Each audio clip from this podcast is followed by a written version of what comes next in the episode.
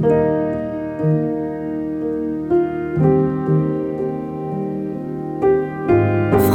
Weihnachten mit Kati Winter. Der Stern zu Bethlehem.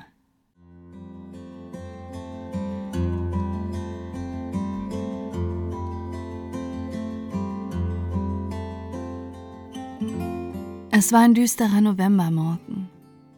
Die Uhr der protestantischen Kirche auf dem Marktplatze hatte eben fünf geschlagen. Ein Schutzmann, der die Kriegsstraße passierte, sah einen schwarzen Packen unter einem der Bäume liegen. Es war ein festschlafendes Kind.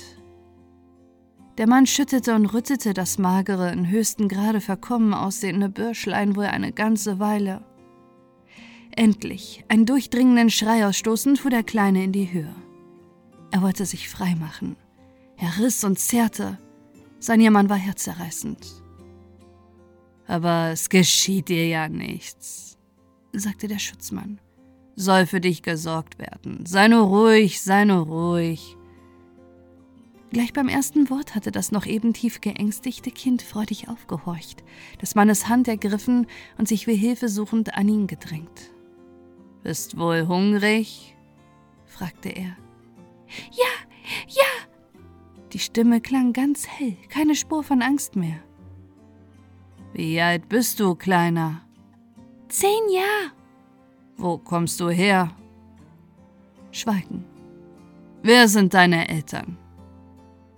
Abermaliges Schweigen. Sie waren eine Weile gegangen und hielten nun vor einem großen Hause, das hoch über all die geringen Häuslein des Dörfle, wie man diesen Stadtteil nennt, hinausragte. Der Schutzmann läutete und sie traten ein.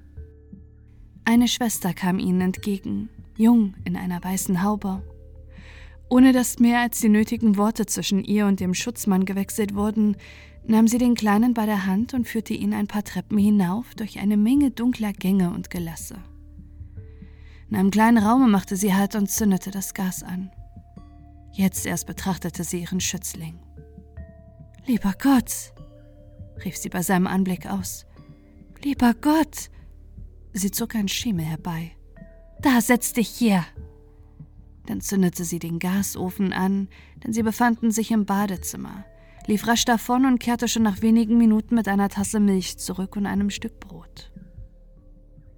Der Junge, der zart und klein für sein Alter war, ließ den Blick nicht von der hübschen rotbackigen Schwester, die kam und ging, alles Mögliche herbeischleppte und ihm von Zeit zu Zeit freundlich zunickte. Sie hatte ein großes Tuch vor ihm ausgebreitet. Kaum, dass er sich's versah, war er seiner schmutzigen, zerfetzten Kleider entledigt und lag in einer wohlig warmen Badewanne. Er lachte. Er hatte so etwas nie erlebt. Nun kam die Schwester mit der Bürste und seifte ihn von Kopf bis zu den Füßen ein. Plötzlich ließ sie ihn in Ruhe. Er streckte die Glieder, suchte eine Stütze für den Kopf. Ihm war zum Einschlafen wohl, aber schon im nächsten Augenblick lag er in einem warmen Tuch auf dem Tische, wurde abgerieben und davongetragen. Er kam aus dem Verwundern nicht heraus. In ein warmes Bett wurde er gesteckt, fühlte weiße, unendliche Sauberkeit um sich her, sah wie aus weiter Ferne das rosige, lachende Gesicht der Schwester, die ihm zunickte, und schlief ein.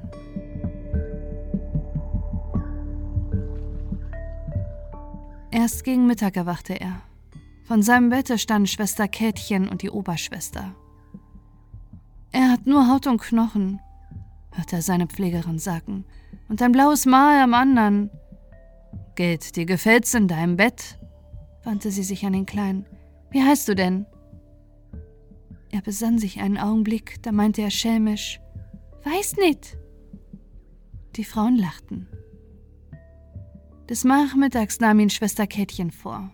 Sie saß neben einem Kinderwagen, dem ein blondes und ein schwarzes Geschöpfchen einträchtig nebeneinander lagen.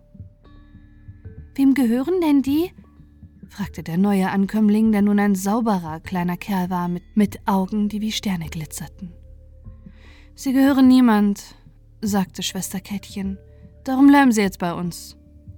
Ich gehöre auch niemand, sagte der Kleine. Geld, jetzt bleibe ich auch bei dir. Aber du bist doch all die Zeit her mit jemand zusammen gewesen, meinte Schwester Kätchen. Du läufst doch nicht allein in der Welt herum. Der Kleine besann sich, sah sich scheu um und sagte leise: Mit dem Scherenschleifer war ich. Ist das dein Vater? Er schüttelte den Kopf. Die Mutter hat mich ihm verkauft für zehn Mark, ich hab's gesehen. Die Schwester strich ihm über das dunkle Haar. Wie lange bist du denn schon mit dem Scherenschleifer gewesen? Weiß nicht, recht lang, hab müssen die Scheren einholen. Hab viel mehr Schläge als Essen gekriegt, aber bin ihm doch davon gelaufen. Er lachte laut auf vor Vergnügen. Wo ist denn deine Mutter? Sag ich nicht, die gibt mich wieder dem Scherenschleifer. Hast du denn keinen Vater? Doch, der ist auch da und zwei Schwestern, aber der mag mich erst recht nicht. Geh, sag mir, wie du heißest, bat die Schwester. Weiß nicht, sagt er wieder. Also, dann nenne ich dich Weiß nicht.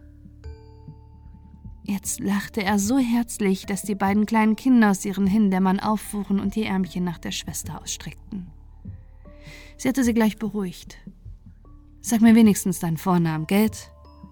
Fritzel, flüsterte er.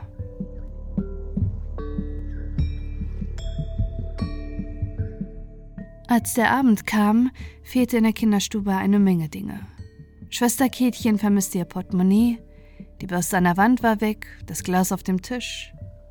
Alles fand sich in Fritzels Bett vor, als die Schwester dieses für den Abend zurechtmachen wollte. Der Kleine spielte im Gärtchen des Pfründnerhauses mit den anderen Kindern. Als er heraufkam, standen ihm die Hosentaschen weit vom Körper ab. Die Schwester fand eine Mütze, ein paar Taschentücher, ein Wollknäuel. Das und alles, was ich im Bett gefunden habe, rief sie entsetzt aus. Fritze, du stiehlst ja. Er hat mich halb totgeschlagen, wenn ich nicht gestohlen habe, gab ihr der Kleine zur Antwort. Weißt du denn nicht, dass man nicht stehlen darf? Er nickte schlau. Der Polizeimann ist arg hinterher. Fritzel. Die Schwester kauerte sich zu ihm hin. Sag mir eins, warst du denn nicht in der Schule? Nein, Hast du gar nichts gelernt, nicht lesen und schreiben? Nein, wiederholte er. Aber sonst kann ich viel, pass auf. Er stellte sich in die Mitte der Stube und verbeugte sich nach allen Seiten. Herrschaften, begann er und fing an zu schwatzen. Tolles Zeug, Räuber- und Mördergeschichten, alles ohne inneres Verständnis bunt durcheinander. Seine Redegewandtheit war außerordentlich seine Bewegungen waren so drollig, dass die Kinder nicht aus dem Lachen herauskamen. Unermüdlich kramte der kleine Komödiant seine Geschichten aus. Der Polizeiagent, der einmal zu solch einer Vorstellung gekommen war, meinte, der Kleine müsse seiner Betonung nach aus Bayern sein. Indes alle Mühe, etwas aus dem Kinde herauszubringen, war umsonst. Der Fritzel war schlau. Er gab auf die Fragen, die man ihn stellte, immer die gleiche Antwort. Ich gehöre niemand, ich bleib bei der Schwester Kätchen. Man schickte ihn mit den anderen Kindern in die Schule. Bei den Sechsjährigen saß er, das freudigste Kind, das jemals auf der Schulbank saß. Ihm war das Lernen kein Muss, sondern eine Vergünstigung.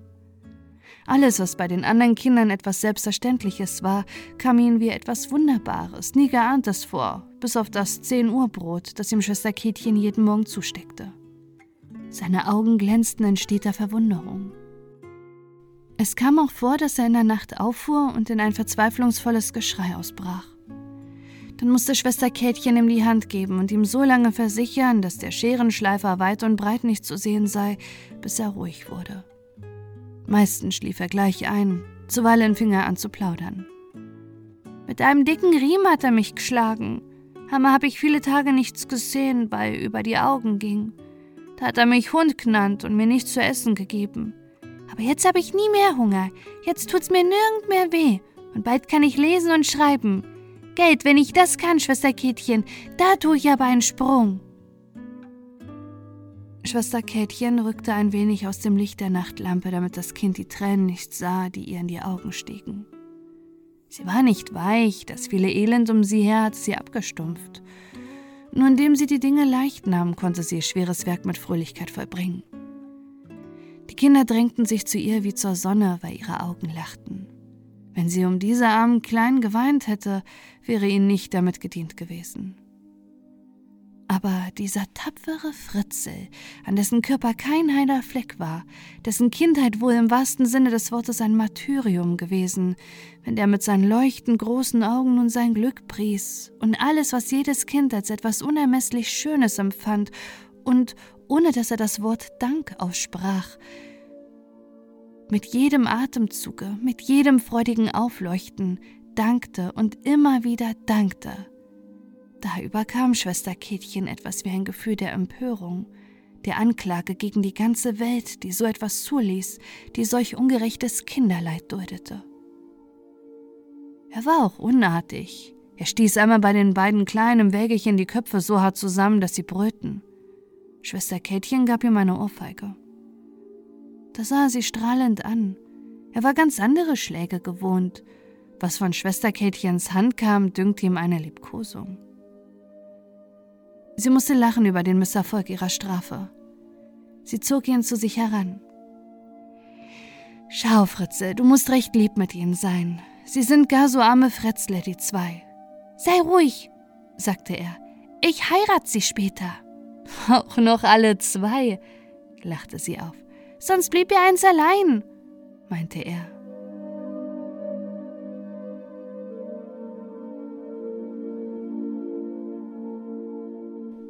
Weihnachten war in Sicht.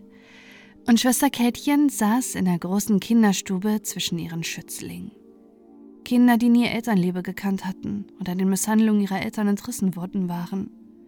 Nun saßen oder lagen oder standen sie um Schwester Kätchen herum, die einen Haufen Kinderwäsche zum Ausbessern vor sich hatte und vom Christkind erzählte. Traurig war die Welt und dunkel. Ach, so dunkel und kalt, kein Mensch war froh, auch kein Tier. Es war ein so großes Frieren. Da hatte der liebe Gott Erbarmen. Er schickte das Christkind. Und das Christkind kam. Vom Himmel hoch kam es herab und zündete das Bäumlein an mit tausend lustigen Lichtern, dass es warm wurde auf der kalten Erde und hell und froh, dass alle Kinder jauchzten und schöne Lieder sangen und niemand mehr traurig war auf Erden. So sprach sie und noch vieles andere, dass sie nun alle brav sein müssten und folgsam, nicht mit leeren Händen dürften sie vom Christbaum treten. Ich habe meine Suppe aufgegessen, müssten sie zum Christkind sagen können. Ich habe meine Schürze reingehalten. Ich war nicht gefräßig. Solche Dinge müssten sie dem Christkind bringen. Auch die heiligen drei Könige, die von weit her dem Stern zu Bethlehem nachgezogen seien, hätten dem Christkind eine Menge schöner Sachen mitgebracht. Die kleinen Mädchen saßen längst um die Perlenschachtel, um Kränzlein zu machen für den Weihnachtsbaum. Der Fritze aber wollte immer noch von den heiligen drei Königen erzählt haben. War er sehr groß, der Stern zu Bethlehem? lauteten seine Fragen.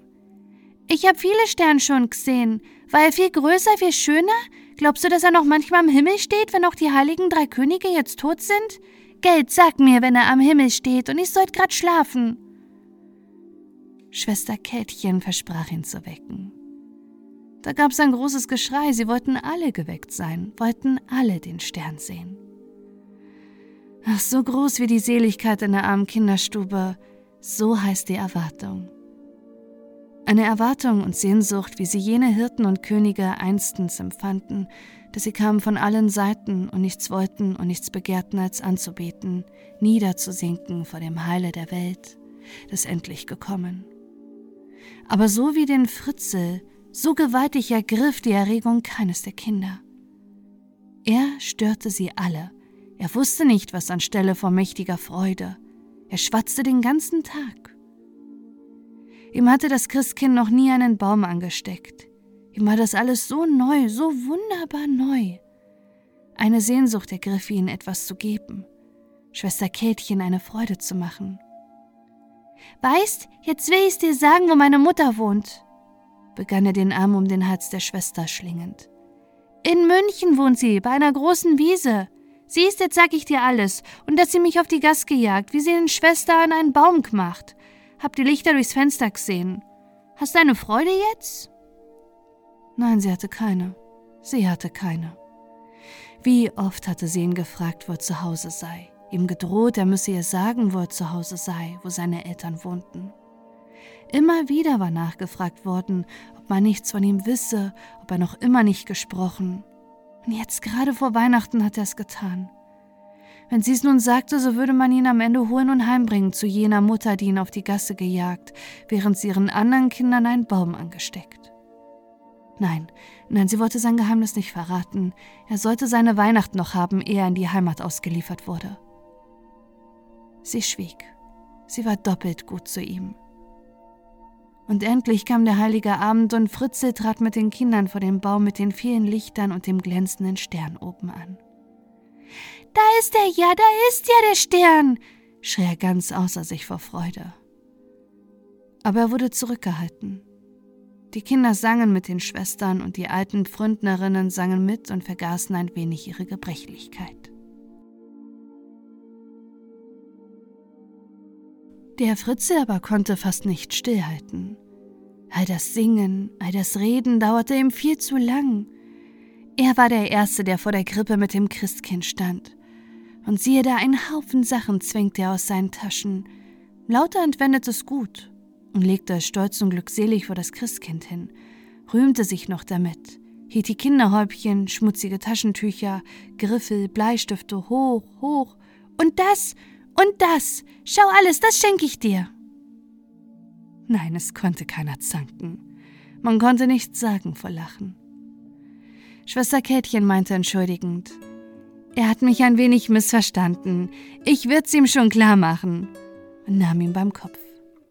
Weißt, Fritze, Gestohlenes darf man dem Christkind nicht bringen. Aber sonst habe ich ja nichts, meinte er. Die Tage vergingen und Schwester Kätchen hatte noch immer nichts gesagt. Sie konnte es nicht übers Herz bringen. Der Januar ist so kalt, kam sie mit sich überein. Ich will noch ein wenig abwarten. Der Februar war auch noch kalt. Jetzt wurde der Polizeiagent dringend. Also dann sprach sie. Und eines Morgens richtete sie ein kleines Bündel zusammen. Der Gendarm stand schon vor der Tür. Schnell befestigte sie eine Schnur mit einem Medaillon um den Hals ihres Lieblings, küsste ihn und schob ihn über die Schwelle. Sie zitterte, sie hielt die Tür fest zu. Im nächsten Augenblick hörte sie ihn schreien. Markerschütternde Töne waren's.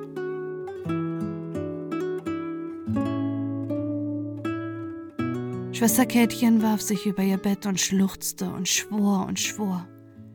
Ich werde kein Kind mehr lieben. Ich werde kein Kind mehr lieben. Aber es kamen neue Kleine und mit ihnen neues Elend. Sie hatte keine Zeit, ihrem Schmerz nachzuhängen. Die ihr anvertrauten Kinder verlangten ihre Gegenwart, verlangten stürmisch nach ihrer Heiterkeit. Und so wurde sie wieder die Alte, Sie vergaß sie nicht, den Fritze, aber sie hatte sich beruhigt und bald vergingen Tage und Woche, ohne dass sie seiner gedachte. Als aber Weihnacht wieder vor der Tür stand, ging es ihr ganz seltsam. Sie wehrte sich, sie wollte nicht, aber der Fritze ging ihr nicht aus dem Sinn. Eine große Unruhe erfasste sie. Die Frage ließ sie nicht los, wie wird es ihm gehen, wie wird es ihm gehen? Wieder verfertigten die kleinen Mädchen Perlenkränzlein für den Weihnachtsbaum. Und wieder erzählte die Schwester die alte und ewig neue Geschichte vom Christkindlein, das in die dunkle, kalte Welt das Licht und die Freude gebracht. Im Kinderwagen lagen zwei neue Geschöpfchen, und die vom letzten Jahr krabbelten auf dem Boden herum. Schwester Kätchen sah sich unter ihren Schützlingen um, und es fuhr ihr durch den Sinn, so wie über den Fritze habe ich doch nie wieder über ein Kind lachen müssen. Wie wär's doch schad um ihn, wenn er zugrund gehen müsste. Der Schnee schlug gegen die Fensterscheiben. Es war ganz still auf der Gasse, so tief und weich war die Decke über dem Erdboden. Wird sie ihn am Ende wieder hinausschicken, wenn sie ihren anderen Kindern beschert? murmelte Schwester Kätchen vor sich hin. Eine Magd erschien unter der Türe. Ein Bub verlangt nach Ihnen, Schwester Kätchen. Er ist so schmutzig, dass ich ihn nicht reingelassen habe. Schon war sie draußen. Sie fragte nicht lange, wer das zitternde, weinernde Geschöpf da in der Ecke war. Sie nahm es in ihre Arme. Eine Stunde später lag der Fritzel wieder in seinem alten, sauberen Bett, mit noch größeren Augen als früher und einem Appetit, der nicht zu stillen war. Die Oberschwester kam und alle Schwestern und Kinder umstanden sein Bett. Geld aber, ich bin noch recht komm, nickte er hinzu. Hab immer denkt, wenn ich nur zur heiligen Nacht daheim bin. Willst du uns nicht erzählen, wie es dir ergangen ist? fragte Schwester Kätchen. Freilich, nickte er. Oh, es ist mir gut gegangen. Nur wie ich in München angekommen bin, hat mich die Mutter an der Hand gepackt wie ein Stück Holz. Die Schwestern haben sich auch nicht gefreut. Der Vater hat gesagt, ich gehe auf den Abend ins Wirtshaus. Dann hat die Mutter gesagt, sie woll mich in die Küche füttern. Hat mir auch recht schön zu essen gegeben, aber der Vater ist doch ins Wirtshaus. Die Mutter hat keult, ich glaube, er hat sie geschlagen. Ich sei an allem schuld, hat sie gesagt. Bist du auch in die Schule gegangen? fragte Schwester Kätchen. Freilich, nickte er. Er war recht zufrieden, der Lehrer, hat mich nie kauen. Kann's einmal eins fast. Aber warum bist du denn von daheim fort? erkundigte sich die Oberschwester. Ja, das war. das war halt so. Am Tisch sind wir gesessen, die Schwestern und ich, ohne Licht, aber ich sehe auch im Dunkeln. Die Mutter ist reinkommen, bin erschrocken über ihr Gesicht. Da setz dich her, hat sie zu mir gesagt und mich unten an den Tisch gezogen. Darauf ist sie wieder gegangen. Die Schwestern waren ganz still und ich auch. Eine Angst habe ich gehabt wie vor dem Scherenschleifer. Da bin ich schnell über den Tisch weg ans Fenster. Die Mutter ist gleich reinkommen mit einer dampfenden Schüssel. Über den Stuhl, wo ich gesessen bin, hat sie die Schüssel fallen lassen. Hab sie laut schreien hören, weit schon war ich draußen auf der Gass, hab ich immer noch schreien hören, da bin ich gelaufen. Er schwieg. Die Kinder lachten. Es lag so viel Lustigkeit an seiner Stimme, sie merkten nicht, wie sich Schwester Kätchen über die Augen wischte. Wer hat dir denn das Geld zum Herfahren gegeben? fragte die Oberschwester. Er sah sie lachend an. Mir hat kein Mensch Geld gegeben. Hab halt einen Fuß vor den anderen gesetzt. Vorwärts Marsch, wie der Scherenschleifer gesagt hat. Die Kinder jubelten. Schwester Kätchen schlug die Hände zusammen. Zu Fuß von München bis hierher ist das möglich. Ist sogar recht schön gewesen, behauptet Fritzel. Bin immer der Eisenbahn nach. Hab auch oft mal zu essen kriegt unterwegs. Manchmal eine Suppe und einmal einen Pfannekuchen. In der Nacht bin ich in die Heustadel gekrochen oder in Stall. Einmal hab ich gemeint, ich sehe den Scherenschleifer, da bin ich vor Angst seinem Hund in die Hütte. Er war aber recht gut und hat mich geleckt. Die ganze Nacht habe ich bei ihm geschlafen und in der Früh haben mir seine Leute Kaffee gegeben. Und dann, und dann, riefen die Kinder. Ganz eng umstanden sie das Bett. Dann habe ich einen Purzelbaum geschlagen und dann noch einen, fragte Fritze. Wie lang warst du dann unterwegs? fragte die Oberschwester. Weiß nit, meinte er achselzuckend. Vielleicht war's zweimal Sonntag, nur haben die Sohlen nit gehalten, da haben mir die Füße halt wehgetan. Holz der Teufel, hab ich denkt. Das jugendliche Publikum schrie vor Vergnügen. Er schnitt eine Grimasse. Holz der Teufel, wiederholte er zwei, dreimal. Jetzt drängte die Oberschwester. Und dann? Dann, ja, dann hat mir eine Frau ein paar Schuhe gegeben. Jetzt haben die auch wieder nicht gehalten. Wenn's mich gar so brennt haben, die Füße, hab ich an den Stern von Bethlehem denkt, dem die heiligen drei König nach sind, bis hin zum Christkindl. Da hab ich denkt, was die heiligen drei König können, das muss doch der Fritze auch können. Schwester Kätchen streichelte ihm die Wangen. Dass du alles so schön behalten hast, was ich dir vom Christkind erzählt. Er machte ein höchst pfiffiges Gesichtchen. Will's dir verraten? Nicht ein einziges Mal habe ich gestohlen. Und weißt warum? Dass mich als Christkinde dafür bei dir lasst. Glaubst, es ist so gescheit? setzte er fragend hinzu. Schwester Kätchen setzte noch in der gleichen Stunde eine frische Haube auf und nahm ihren Kragen um. Spornstreich ins Schloss rannte sie. Die Landesherrin hatte sich der allzeit heiteren Schwester von jeher gnädig gezeigt. Es verging keine Woche, ohne dass die hohe Frau das Armenhaus besuchte. Als die Schwester Kältchen, nachdem ihr der Fritze entrissen worden war, mit rotgewandten Augen antraf, musste das Mädchen beichten. Und von diesem Augenblick an wurde sie erst recht von der Landesherrin ausgezeichnet. Zu ihr nun eilte Schwester Kätchen und kam selig und strahlend von ihrem Weg zurück. Eben trat der Polizeiagent mit der Oberschwester aus der Kinderstube. Schwester, Schwester, schrie der an allen Gliedern zitternde Kleine der Eintretenden entgegen. Er will mich wieder fortnehmen. Oh Schwester, wie war der Weg so weit? Und jetzt sehe ich am Ende doch nicht den drei heiligen Königen ihren Stern. Da kniete sie neben ihm hin. Fürcht dich nicht, Fritze, sei froh. Es darf dich keiner mehr von ihr wegnehmen. Ich hab sie dich in der Tasche zum Weihnachtsgeschenk. Fritze bleibt unser Kind. Darfst es aber dem Christkinde nicht verraten, dass ich's dir vorher gesagt habe. Er lächelte, indem er tief wie von einer schweren Last befreit aufatmete. Schon im nächsten Augenblick schlief er seligen Frieden auf dem blassen, von Leiden und Entbehrung so hart gezeichneten Kindergesicht.